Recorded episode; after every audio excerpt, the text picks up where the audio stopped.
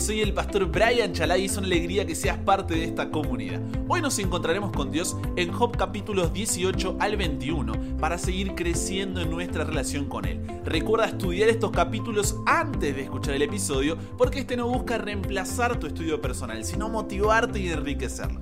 Con eso dicho, ahora sí conversemos sobre qué verdad aprendemos sobre cómo es Dios y su dirección para nuestra vida.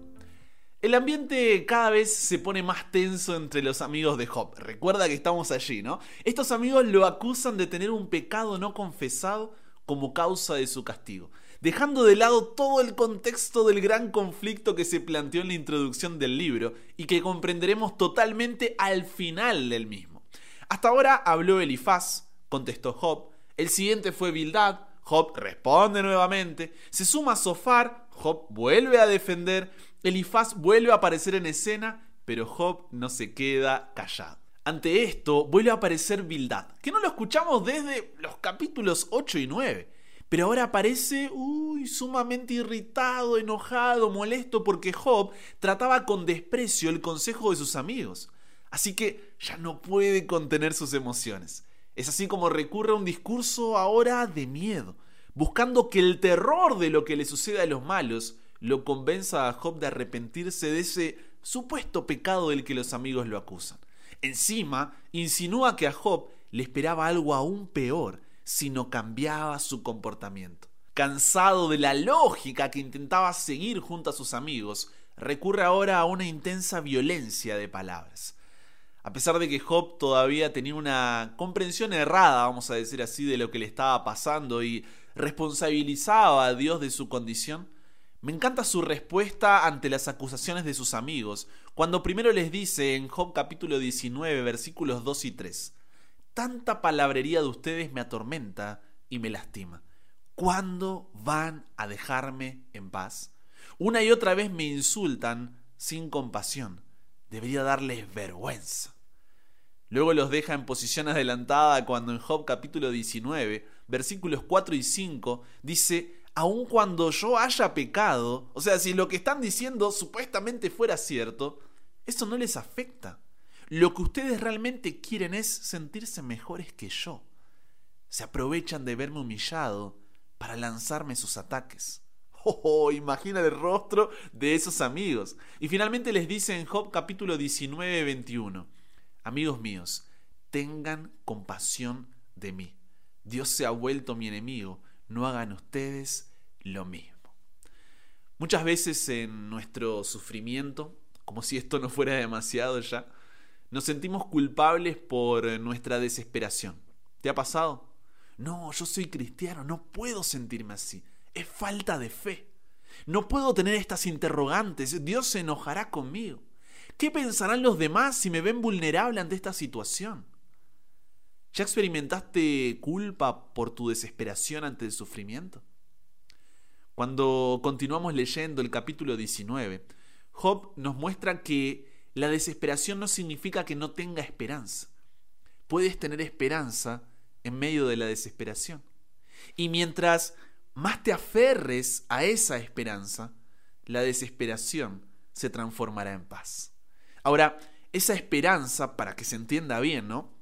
No es un optimismo barato donde te repites todo estará bien, todo estará bien, todo estará bien hasta que de hecho así suceda. No, no, no hablo de eso. La única forma de encontrar esa esperanza que te conduzca a la paz la expresa Job en el capítulo 19, versículos 25 al 27 cuando dice y escucha estas palabras.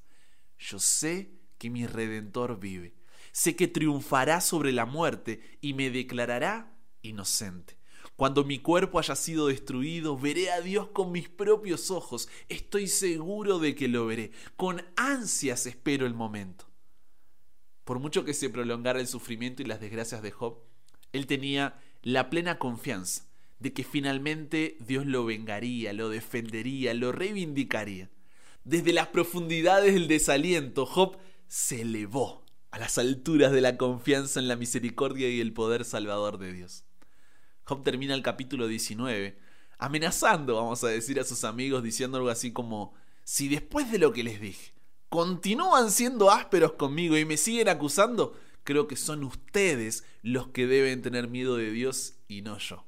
Oh, ¿para qué? Sofar se ofende en el capítulo 20 porque cree que él y sus amigos son los inocentes y Job el culpable. No le cayó, pero para nada bien el último comentario. No piensa, no reflexiona, no medita en lo que dice, sino que de forma nerviosa y hasta arrebatada, ni siquiera espera que Job termine de hablar, sino que responde impulsivamente y le dice que no podría esperar otra suerte de la que ya tenía. Para Sofar, Job es un impío que sufre las consecuencias de sus pecados. Es culpable de haber obtenido sus riquezas injustamente y por eso Dios lo consuma a él y a sus posesiones. Sofar intenta apagar la renovada confianza en Dios que Job acaba de expresar. Esta es la última vez que Sofar habla en todo el libro. No tiene más que decir. Lo dicho, dicho está. Pero Job, Job nuevamente no se queda callado. Y les dice que sus respuestas son pura falacia, o sea, un engaño o mentira que se esconde bajo algo, en especial cuando se pone de manifiesto su falta de verdad. Son argumentos incorrectos y engañosos con la intención de persuadir o manipular a los demás. Comprendamos el razonamiento de Job en el capítulo 21. Él dice, a ver, si mis sufrimientos me señalan como una persona injusta delante de Dios, que es lo que ustedes están intentando decirme, explíquenme, ¿por qué hay gente injusta que prospera? ¿Por qué hay gente mala a la que le va bien y, y muy bien, me atrevería a decir? Entonces, no tiene sentido lo que están diciendo, no, no encuentro lógica. ¿Te has hecho esta misma pregunta de Job? O quizás la versión inversa de la misma, ¿por qué a gente buena le pasan cosas malas? Ya vamos a responder esa pregunta cuando lleguemos al final del libro, pero lo que Job le dice a sus amigos es que son pura falacia, que los hechos de la experiencia humana no apoyan su idea del castigo divino, no pueden consolar porque están equivocados. Job ya no está tan irritable como al principio, lo que dice es más, eh, más personal, más profundo, se le nota una confianza que antes no tenía. La falta de foco es el enemigo de la tolerancia. Repetidamente cometemos el error de aferrarnos demasiado a esta tierra porque vemos esta vida como si lo fuera todo. Pero préstame tus oídos para lo que te diré a continuación. No somos completamente felices aquí, porque no se supone que lo seamos. Esta tierra de pecado no es nuestro hogar final. Hemos sido creados para algo mucho mejor. Así como un pez nunca podría sentirse bien viviendo en la tierra porque fue creado para el agua, nunca te sentirás completamente satisfecho en la tierra. ¿Por qué? Porque fuiste creado para algo más. ¿Tendrás momentos felices aquí? Sí, pero nada comparado con lo que Dios tiene planeado para ti. El hecho de que esta tierra de pecado no sea nuestra última morada explica por qué nosotros como seguidores de Jesús pasamos dificultad, sufrimiento y rechazo en este mundo. También explica por qué algunas de las promesas de Dios parecieran inconclusas, algunas oraciones sin respuesta y algunos sucesos aparentan ser injustos. Y serás succionado por todos esos pensamientos si olvidas que aquí no acaba tu historia. La falta de perspectiva es el enemigo de la tolerancia. No olvides que la vida en esta tierra, comparada con la eternidad, es extremadamente breve y que estamos en una residencia temporal.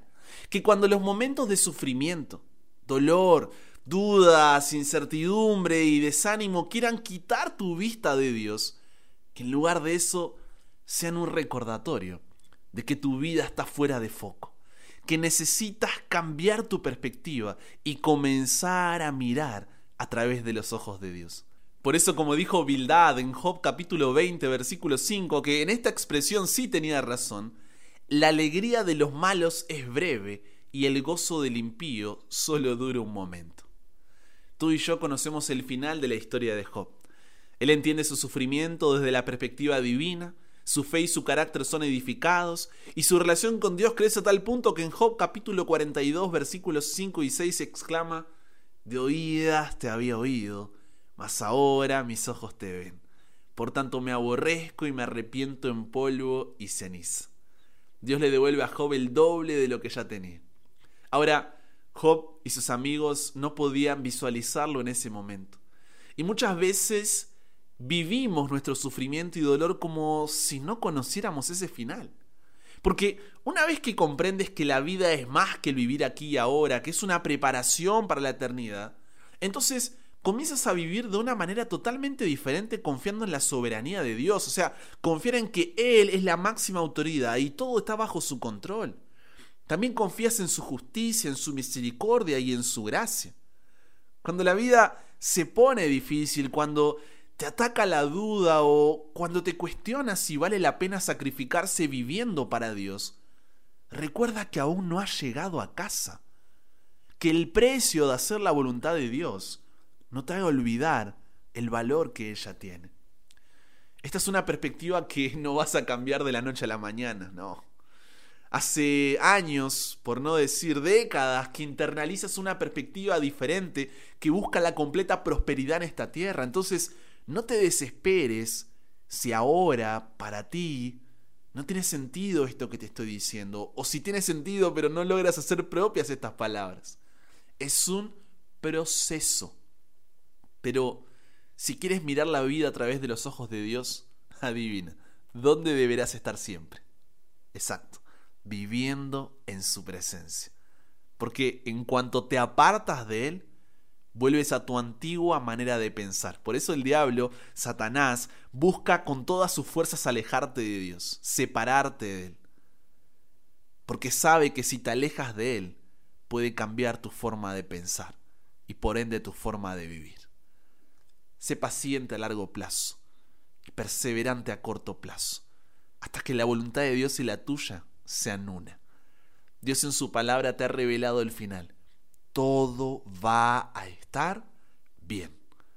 Satanás había acusado a Job de servir a Dios a cambio de recompensas temporales. Job demostró que esa acusación era falsa, aferrándose a Dios, cuyos caminos no comprendía. Tú y yo deberíamos hacer lo mismo.